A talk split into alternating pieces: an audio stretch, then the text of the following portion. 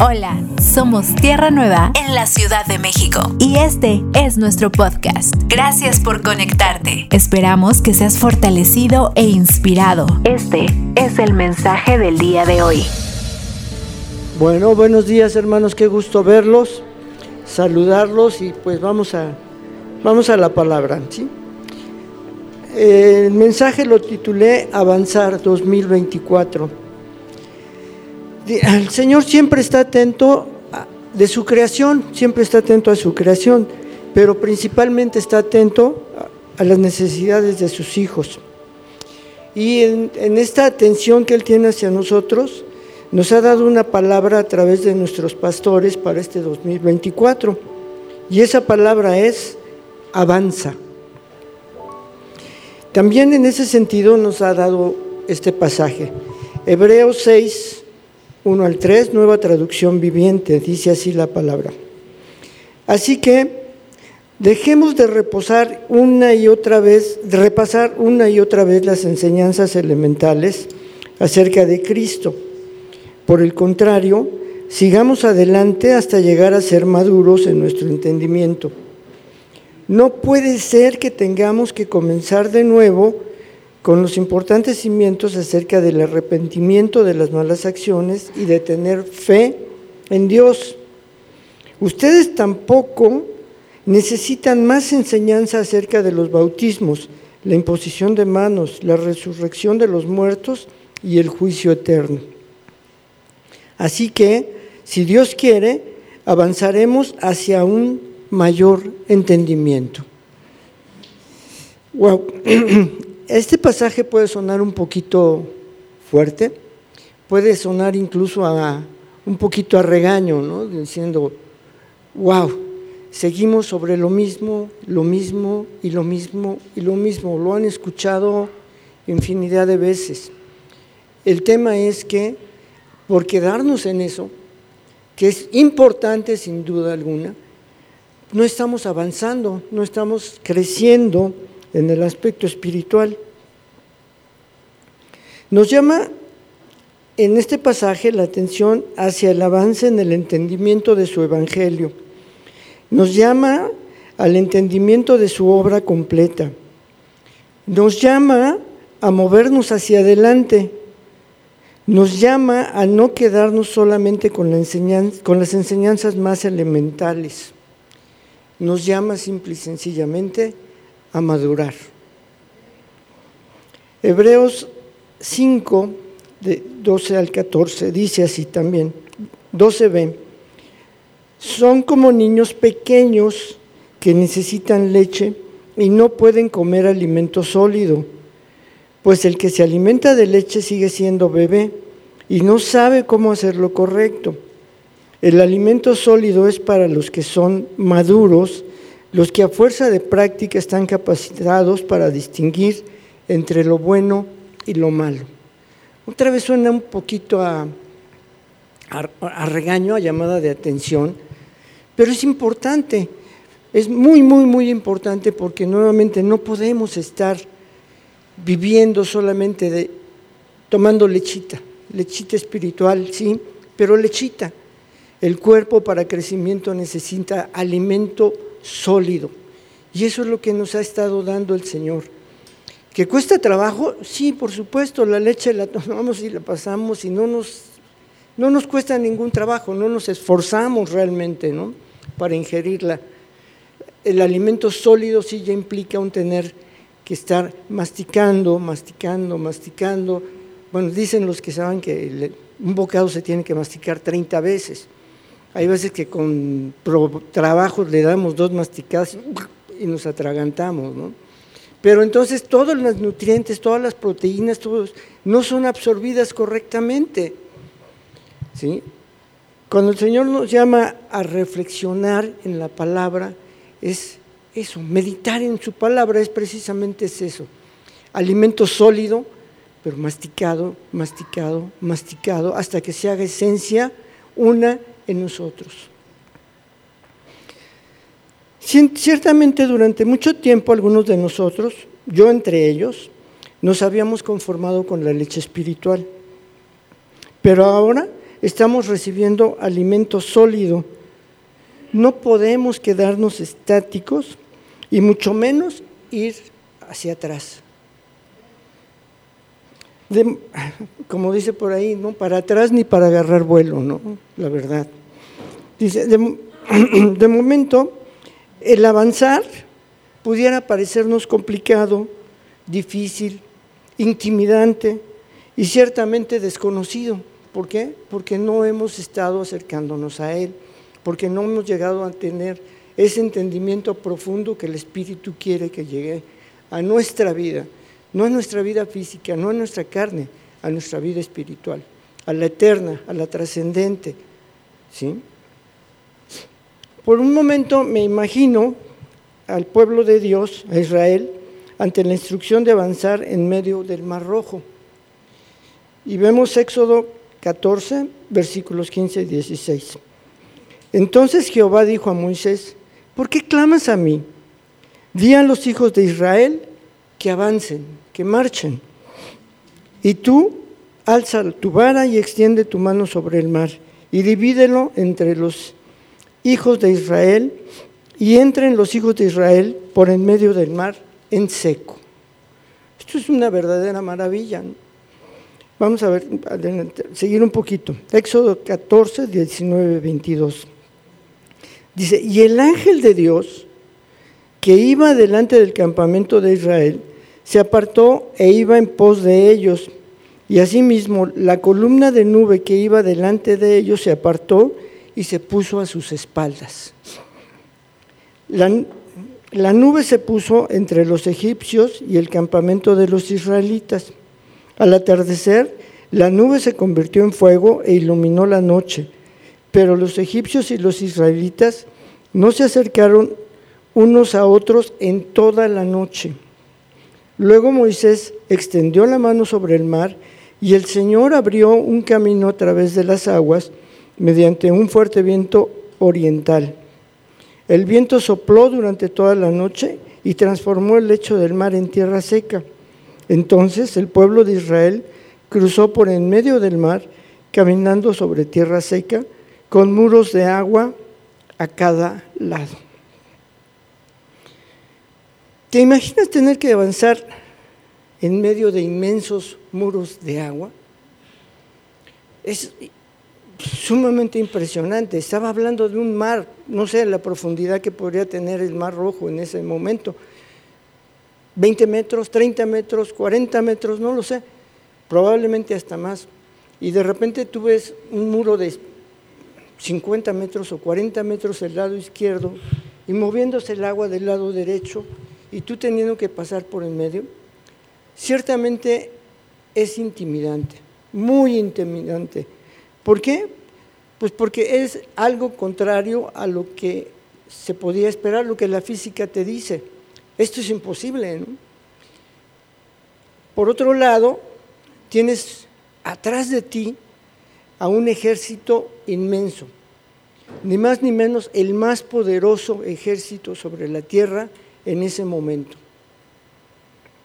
Y la promesa delante un desierto. ¿Te imaginas estar en esa situación?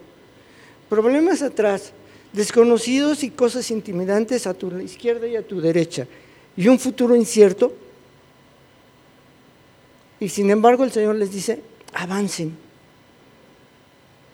avancen, yo estoy con ustedes. Dice eh, en, la palabra, en el primer versículo, en el 19, dice, el ángel de Dios que iba delante del campamento de Israel. ¿Saben ustedes quién es el ángel de Dios? En, el Antiguo Testamento pues, no se hablaba específicamente de Cristo. Sin embargo, el ángel de Dios es específicamente Cristo. Y Cristo estaba delante del pueblo de Israel. Y cuando fue necesario, se puso atrás, junto con la nube y con la columna de fuego. ¿Para qué? Para protección de su pueblo, para protección de los que amaba. Y y hacia la derecha y hacia la izquierda. Yo me imagino tener que pasar y decir por ahí, ay, seguramente que Israel tenía mucho, mucho miedo. ¿Por qué? Porque era algo que no alcanzaba a comprender. ¿Por qué podría venir ese miedo? Porque seguramente habría muchas dudas en ellos en que a qué horas se nos deja venir encima toda esta agua y perecemos ahogados. Es natural, es lógico no pensar en eso, así como ser humano ante lo incomprensible, ¿en qué momento se me va a venir encima todo esto? Pero no olvidemos que Cristo estaba con ellos, protegiéndolos, ¿Por qué digo que el pueblo de Israel pudo haber tenido mucho miedo para atravesar el, mar? Pues simple y sencillamente porque cuando ellos salen, después de que vieron todas esas maravillas, cuando Dios les dijo, vengan y platiquen conmigo, ellos dijeron, no, sube tú Moisés, nosotros nos quedamos. ¿Esa es una actitud de valentía? de avanzar, de crecer, de madurar? Definitivamente no, dijeron, a ver tú pastor, ¿sí? comunícate con Cristo y luego vienes y nos platicas. Pues, bueno, qué bueno que tenemos a nuestros pastores que están teniendo ese acercamiento, pero ¿no sería también igual de lindo que tú tuvieras esa cercanía con Cristo? y esa revelación, sin intermediarios, todos tenemos esa misma oportunidad. Y, quiero decirles alguna cosa. Yo he estado viendo un crecimiento muy importante en muchos de ustedes. La verdad, me siento muy, muy a gusto, muy contento, muy alegre, porque también el Señor nos dio una palabra para el pastor. Viene la cosecha de fruto. Recibiste una tierra nueva que has trabajado arduamente, pero ten paz y gozo porque vienen los frutos. Y directamente le está diciendo, avancen, no se queden parados. Josué 1, versículo 2 y versículo 5. Dicen, mi siervo Moisés ha muerto, por lo tanto ha llegado el momento de que guíes a este pueblo, a los israelitas, a cruzar el río Jordán y entrar en la tierra que les doy.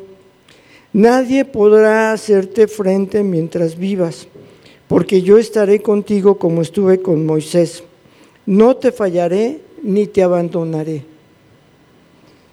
Josué 3, 15 y 17, de 15 al 17 dice, cuando los que llevaban el arca entraron en el Jordán y los pies de los sacerdotes que llevaban el arca fueron mojados a la orilla, a la orilla del agua, porque el Jordán suele desbordarse por todas sus orillas todo el tiempo de la siega. Las aguas que venían de arriba se detuvieron como en un montón bien lejos de la ciudad de Adán que está al lado de, de Zaretán, y las que descendían al mar de Arabá, el mar salado, se acabaron y fueron divididas, y el pueblo pasó en dirección de Jericó. Mas los sacerdotes que llevaban el arca del pacto de Jehová estuvieron en seco, firmes en medio del Jordán, hasta que todo el pueblo hubo acabado de pasar el Jordán y todo Israel pasó en seco. Nuevamente, el Padre pidiendo a su pueblo que avance, guiado ahora por Josué. Nuevamente un milagro inimaginable, cruzar el Jordán en seco y tomar posesión de la tierra prometida, habitada por sus enemigos, todos los pueblos que no, que no podían ver a Israel, Y por gigantes, ¿se acuerdan los espías que fueron enviados a ver la tierra que, que iban a recibir y regresaron y diciendo, hay gigantes y nos ven como insectitos, nos pueden aplastar en dos segundos. ¿Sí? Hay problemas de aquel lado, mejor quedémonos de este lado. Y de hecho, se quedaron. ¿Por qué? Porque no entendieron la promesa, porque no recibieron en su, en, su mente el entendimiento de lo que Dios estaba preparando para ellos. Nuevamente Dios guardando a su pueblo. Por supuesto que estos avances implicaron una gran dosis de fe que aunque estaban viendo físicamente la separación de las aguas, estoy casi seguro de que temían por sus vidas. ¿En qué momento las aguas regresarían a su caudal y los ahogarían? Yo sé que es difícil enfrentarse a algo que no conocemos, a lo nuevo. Yo sé que es difícil decir, dejar todo lo que ha representado nuestra seguridad por tantos años. Yo sé que es difícil de repente dejar de pensar que los milagros ¿sí? no son en función de lo que yo quiero, sino de lo que Dios sabe que necesito. ¿sí? Todo ese tipo de cosas que hemos venido aprendiendo durante tantos años y que ahora el Señor nos está diciendo, muévete. Estuvo bien para tu, para tu empezar, pero ya no podemos seguir en eso. Necesitamos avanzar. Mateo 4, 18, 21. Cierto día, mientras Jesús caminaba por la, la orilla del mar de Galilea, vio a dos hermanos, a Simón, también llamado Pedro, y Andrés, que echaban la red al agua porque vivían de la pesca. Jesús los llamó, vengan, síganme, y yo les enseñaré cómo pescar personas. Y enseguida dejaron las redes y lo siguieron. Un poco más adelante, por la orilla, vio a otros dos hermanos, Santiago y Juan, sentados en una barca junto a su padre Zebedeo, reparando las redes. También los llamó para que lo siguieran avanzar y seguimiento implican movimiento. Pero este avanzar, este movimiento, este seguir, no puede ser así nada más para a tontas y locas. Tiene que ser sobre bases y sobre dirección correcta, porque de otra manera es esfuerzo perdido. Cuando se construye una casa, lo primero que se hace es planificar. Luego se nivela el terreno y se echan los cimientos y sobre ellos se avanza en la construcción, columnas, traves, cadenas y muros. El Señor nos dice, construyan sobre la roca. Mateo 7, 24 y 25. Cualquiera pues que me oye estas palabras y las hace, le compararé a un hombre prudente que edificó su casa sobre la roca. Descendió lluvia y vinieron ríos, y soplaron vientos y golpearon contra aquella casa y no cayó, porque estaba fundada sobre la roca. Y les pregunto, ¿quién es la roca? Cristo. Muy bien. Dice Deuteronomio 32, 4. Él es la roca cuya obra es perfecta, porque todos sus caminos son rectitud. Dios de verdad y sin ninguna iniquidad en él. Es justo y recto. Efesios 2.20. Edificados sobre el fundamento de los apóstoles y profetas, siendo la principal piedra del ángulo, Jesucristo mismo. Imagínense que el constructor diga, ah, no, La verdad es que yo no voy a levantar ese muro sobre ese, sobre ese cimiento, porque a mí me parece que se va a ver más bonito si lo hago así esquinado, para que no me dé el sol en las mañanas y me despierte temprano.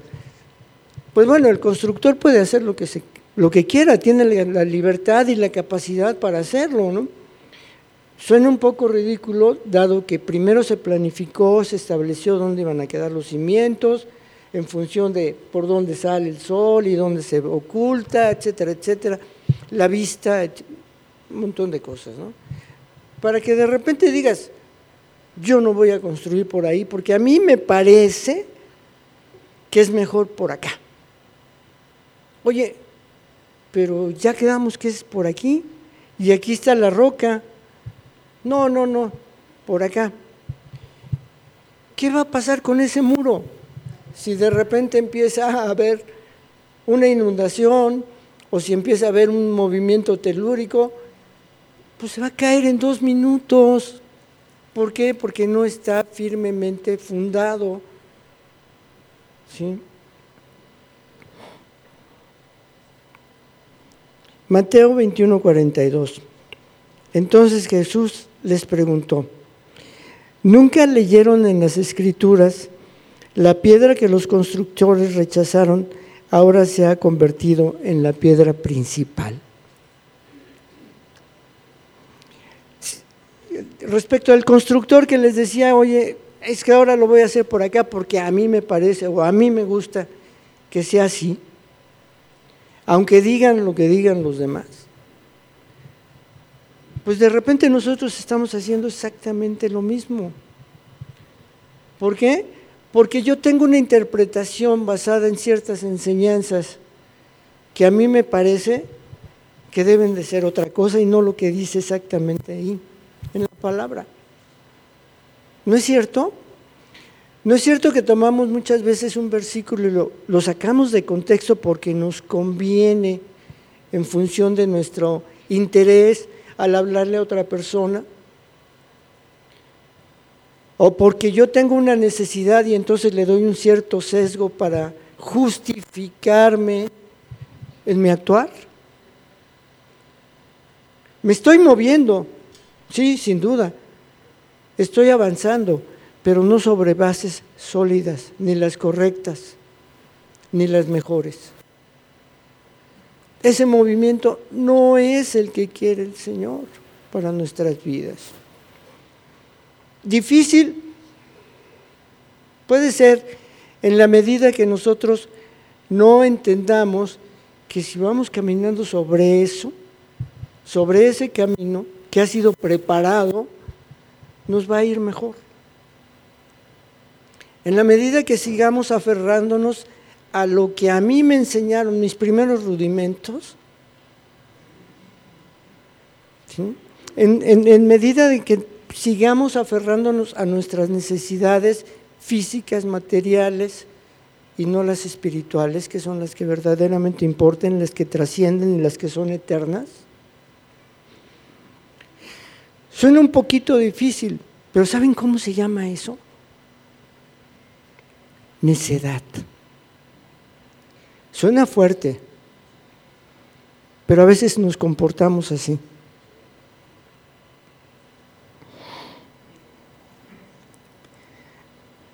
avanzar. Me imagino a un atleta que se está preparando para correr la carrera de su vida.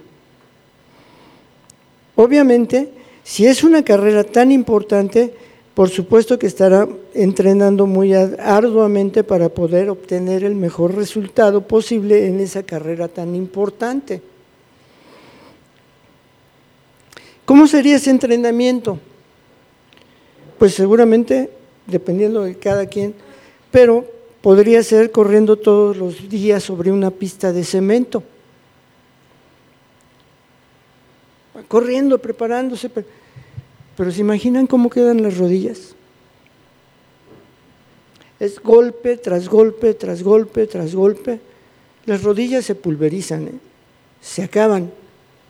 Estoy avanzando, pero no sobre la base correcta. O entrenaría todos los días atravesando un campo lleno de arbustos porque le dijeron que ese era el camino más corto para llegar a la meta. Probablemente llegaría, pero estoy seguro que ni en el mejor tiempo, ni en, las mejores condiciones de salud. ¿Por qué? Porque atravesar durante todos esos arbustos seguramente que iba a salir todo raspado, rasguñado y lastimado de los tobillos por lo irregular del terreno. Ah, pero a mí me dijeron que ese era el camino más corto.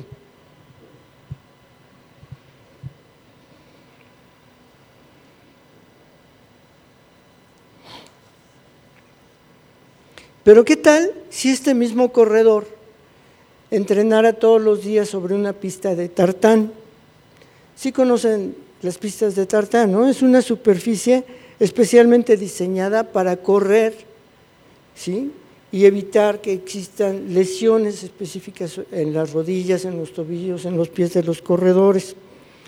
Donde no encontrarían, es un área limpia, pareja, nivelada, donde no encontrarían obstáculos que le impidan desarrollar su mejor tiempo o su mejor desempeño.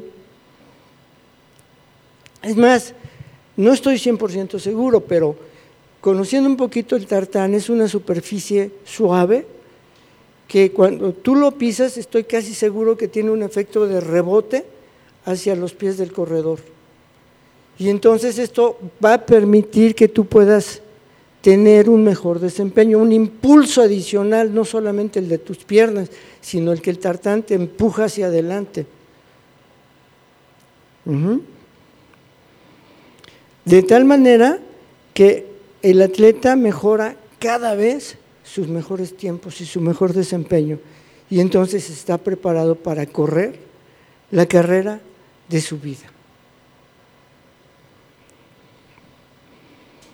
Efesios 2.10, pues somos la obra maestra de Dios.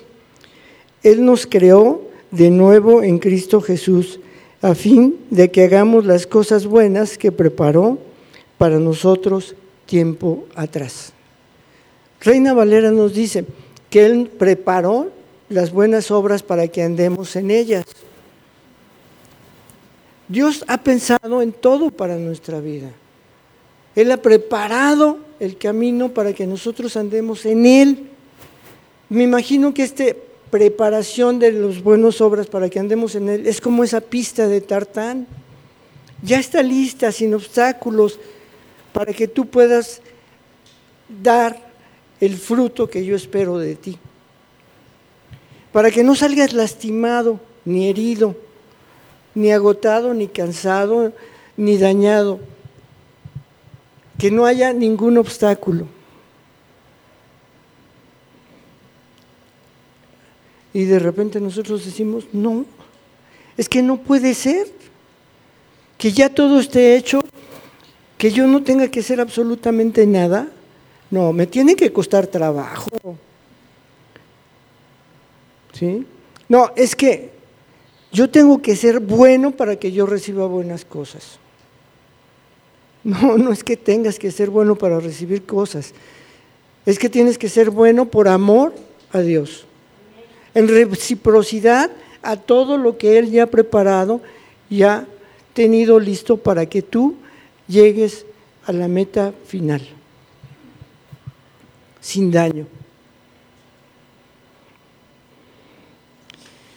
Filipenses 3, 10, 14 dice.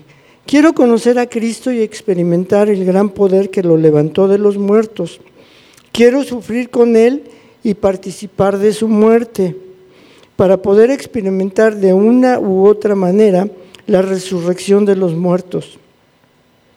No quiero decir que ya haya logrado estas cosas ni que ya haya alcanzado la perfección, pero sigo adelante a fin de hacer mía esa perfección para la cual Cristo Jesús primeramente me hizo suyo. No, amados hermanos, no lo he logrado, pero me concentro únicamente en esto. Olvido el pasado y fijo la mirada en lo que tengo por delante.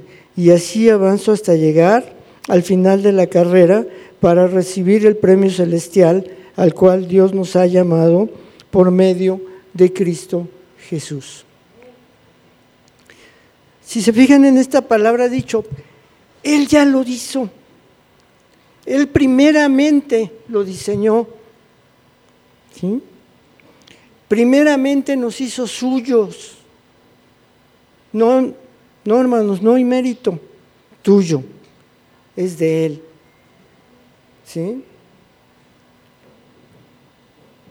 Puesta la mirada fija delante, hacia adelante, hacia el objetivo final, al que Él ha preparado para nosotros. Y todo para obtener el premio celestial, el cual nos llamó por medio de Cristo Jesús. Él, no yo, Él. No, hermanos, no entrenemos para obtener coronas y galardones que adornen nuestras vitrinas. Ay, que soy tan bueno. Es que yo sí oro todos los días, dos horas, me levanto a las seis de la mañana. Religiosamente lo hago, religiosamente lo hago porque tengo que orar. ¿Sí? No. No entrenemos para, vanagloria nuestra, ni busquemos por mérito propio alcanzar la perfección.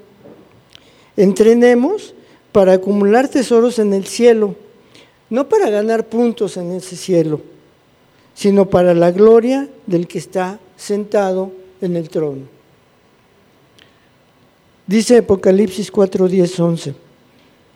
Los 24 ancianos se postraban y adoraban al que estaba sentado en el trono, el que vive por siempre y para siempre, y ponen sus coronas delante del trono diciendo, tú eres digno, oh Señor Dios, de recibir gloria, honor y poder, pues tú creaste todas las cosas y existen porque tú las creaste según tu voluntad. Si nos dice la palabra, hagan tesoros en el cielo, no en la tierra.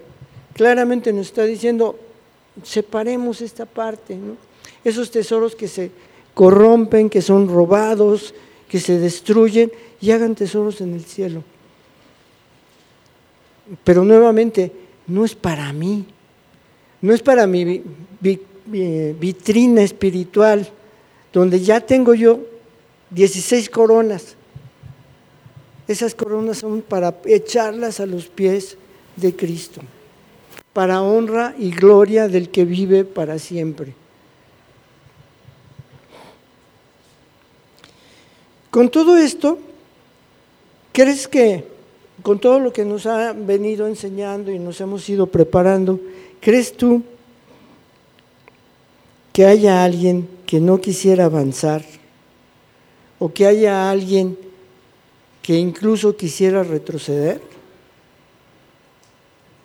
Yo creo que la primera respuesta sería, no, ¿cómo crees?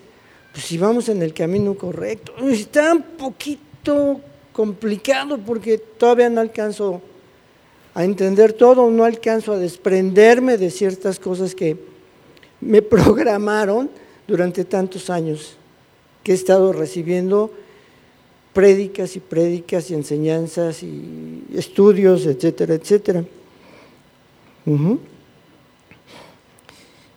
Mientras, lo cierto es que mientras no existe en nosotros un claro entendimiento de que no debemos de que debemos movernos en un plano espiritual, que es el único que nos ofrece eternidad, y no en el plano material que es temporal, siempre existirán una gran, gran cantidad de prioridades antes que la espiritual. Vamos a ver algunos ejemplos. Lucas 59, del 57 al 62. Así lo menciona en la palabra, lo que cuesta seguir a Jesús. Mientras caminaban, alguien le dijo a Jesús, te seguiré a cualquier lugar que vayas. ¿Dónde habré escuchado eso? híjole, creo que no muy seguido, pero creo que sí lo he llegado a escuchar. Jesús le respondió, los zorros tienen cuevas donde vivir y los pájaros tienen nidos, pero el Hijo del Hombre no tiene ni siquiera un lugar donde recostar su cabeza. Y luego dijo a otro, ven, sígueme. El hombre aceptó, pero le dijo, Señor, deja que primero regrese a casa y entierre a mi padre.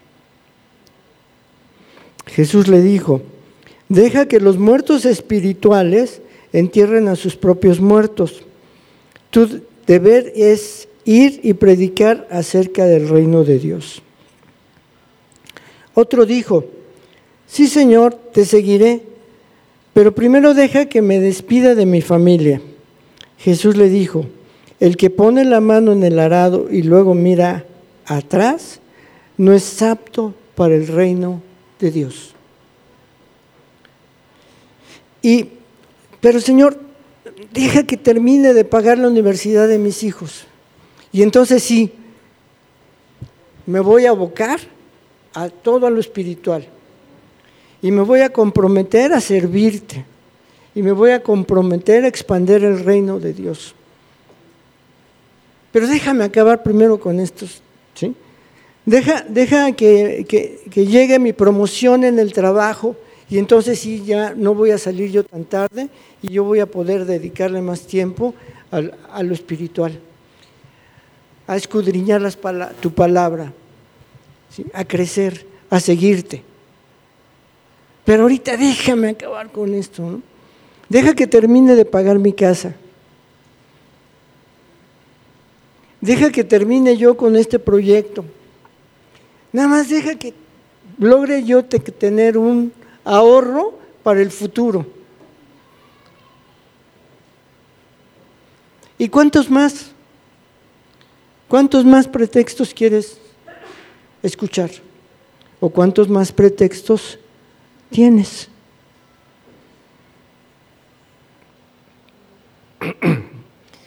Y no solamente tenemos así de que, aguántame tantito, ¿no? Lucas 22, 56, 57. Pedro niega a Jesús. Una sirvienta lo vio a la luz de la fogata y comenzó a mirarlo fijamente.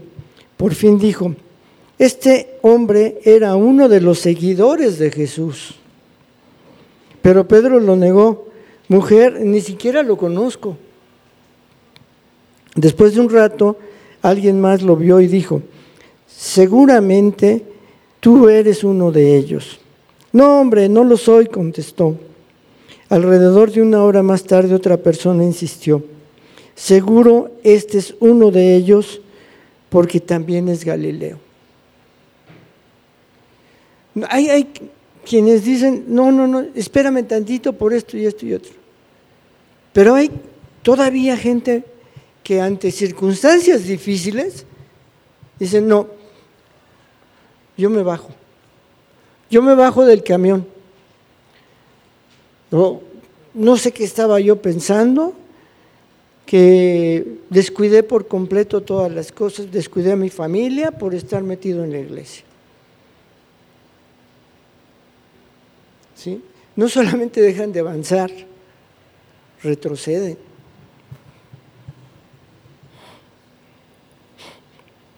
Lucas 8, 22, 24. Jesús calma la tormenta. Cierto día Jesús le dijo a sus discípulos, crucemos al otro lado del, agua, del lago. Así que subieron a una barca y salieron. Mientras navegaban, Jesús se recostó para dormir una siesta. Pronto se desató una tormenta feroz sobre el lago. La barca se llenaba de agua y estaba realmente en peligro. Los discípulos fueron a despertarlo. Maestro, maestro, nos vamos a ahogar. Gritaron. Cuando Jesús se despertó, reprendió al viento y a las tempestuosas olas. De repente la tormenta se detuvo y todo quedó en calma. Entonces les preguntó, ¿dónde está su fe? Los discípulos quedaron aterrados y asombrados. ¿Quién es este hombre? se preguntaban unos a otros cuando da una orden hasta el viento y las olas lo obedecen. Todo esto que estamos recibiendo ahora implica una gran dosis de fe. Implica desechar tantas cosas que hemos venido acumulando y que de repente nos cuesta tanto trabajo soltar.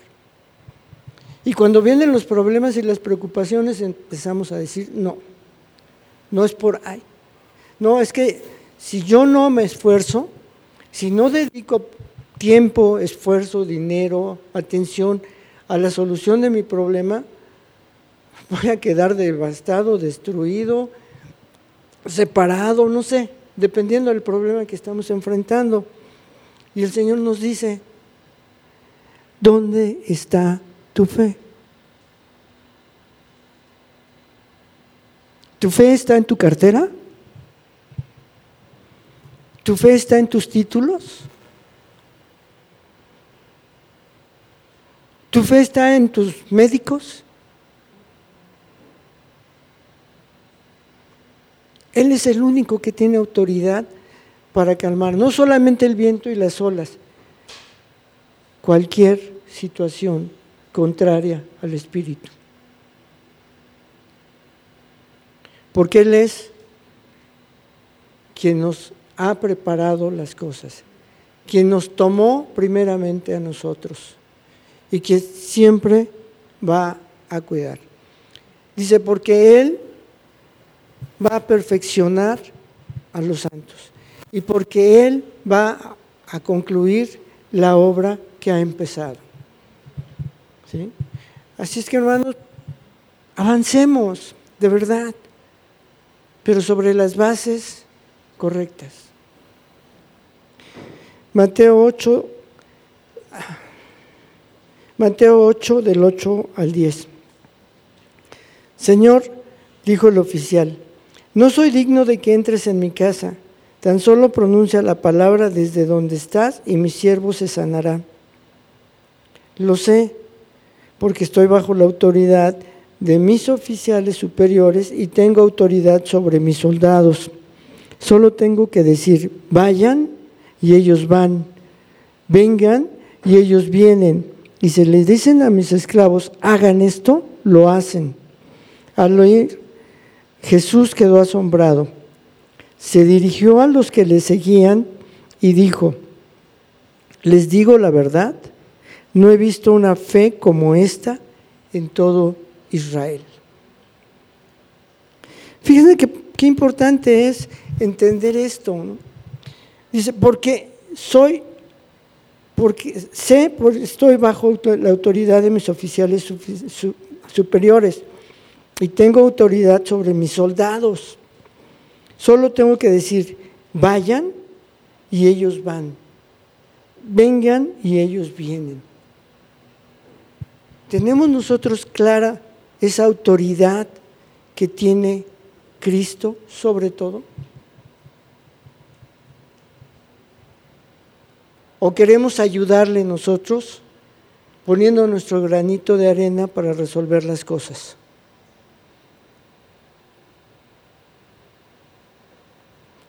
¿Tenemos el tamaño de fe suficiente como el centurión, que no era ni del pueblo? ¿O le tengo que echar la mano yo a Dios?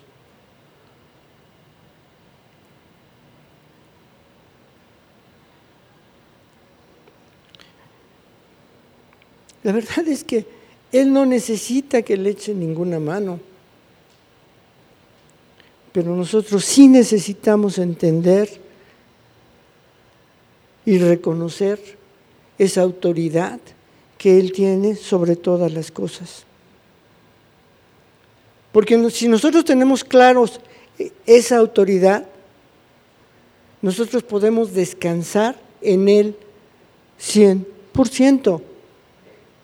Y entonces sí podemos decir, déjame avanzar o voy a avanzar sobre el camino correcto. Voy a construir y edificar sobre los cimientos correctos, sobre la roca, donde nada me va a mover. ¿Avanzar? Sí, ciertamente sí.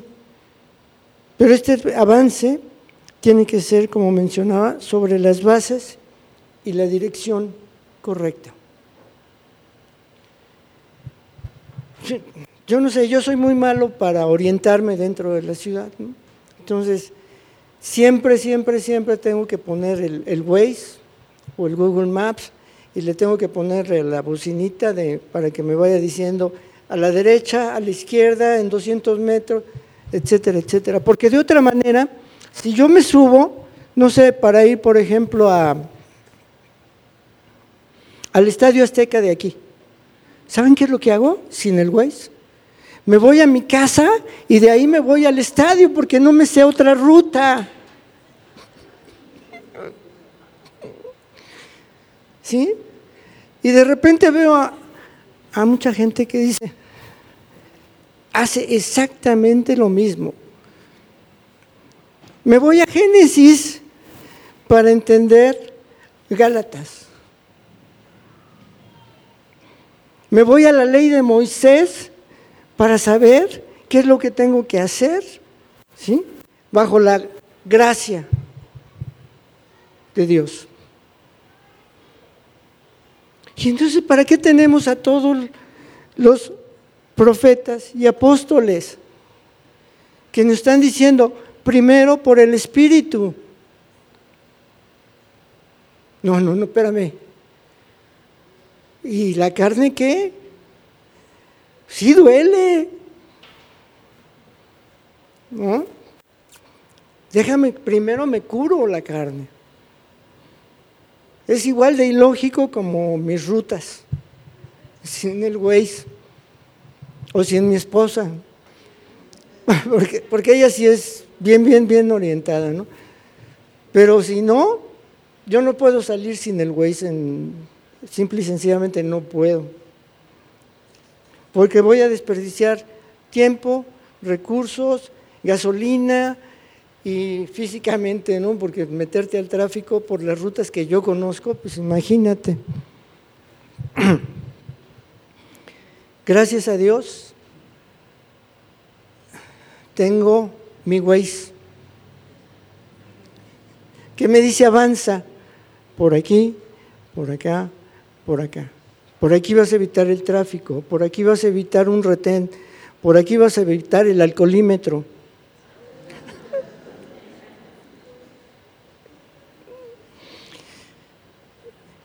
Y ese güey es tan grande, tan poderoso, infinitamente misericordioso, que a pesar de que conoce mis debilidades, mi poco entendimiento, me ama me comprende y me lleva.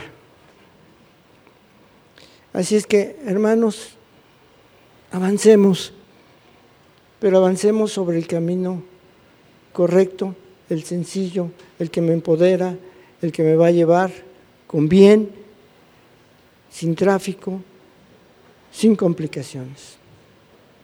¿Sí? Así es que, pues bueno, Padre bendito, te doy Infinitas gracias, Señor, por ese amor tan grande que has mostrado para, para nuestras vidas, Señor. Te doy gracias infinitas porque has sido constante en la enseñanza que estás virtiendo sobre nosotros, Señor. Gracias porque nos estás trayendo a un nivel de entendimiento y de revelación que nunca pudiéramos haber imaginado. Gracias porque nos estás desprendiendo de esa religiosidad a la que veníamos acostumbrados. Gracias porque podemos ver tu obra en nuestra vida. Gracias, gracias, gracias por Cristo Jesús y por tu Espíritu Santo. En el nombre precioso de Cristo Jesús. Amén.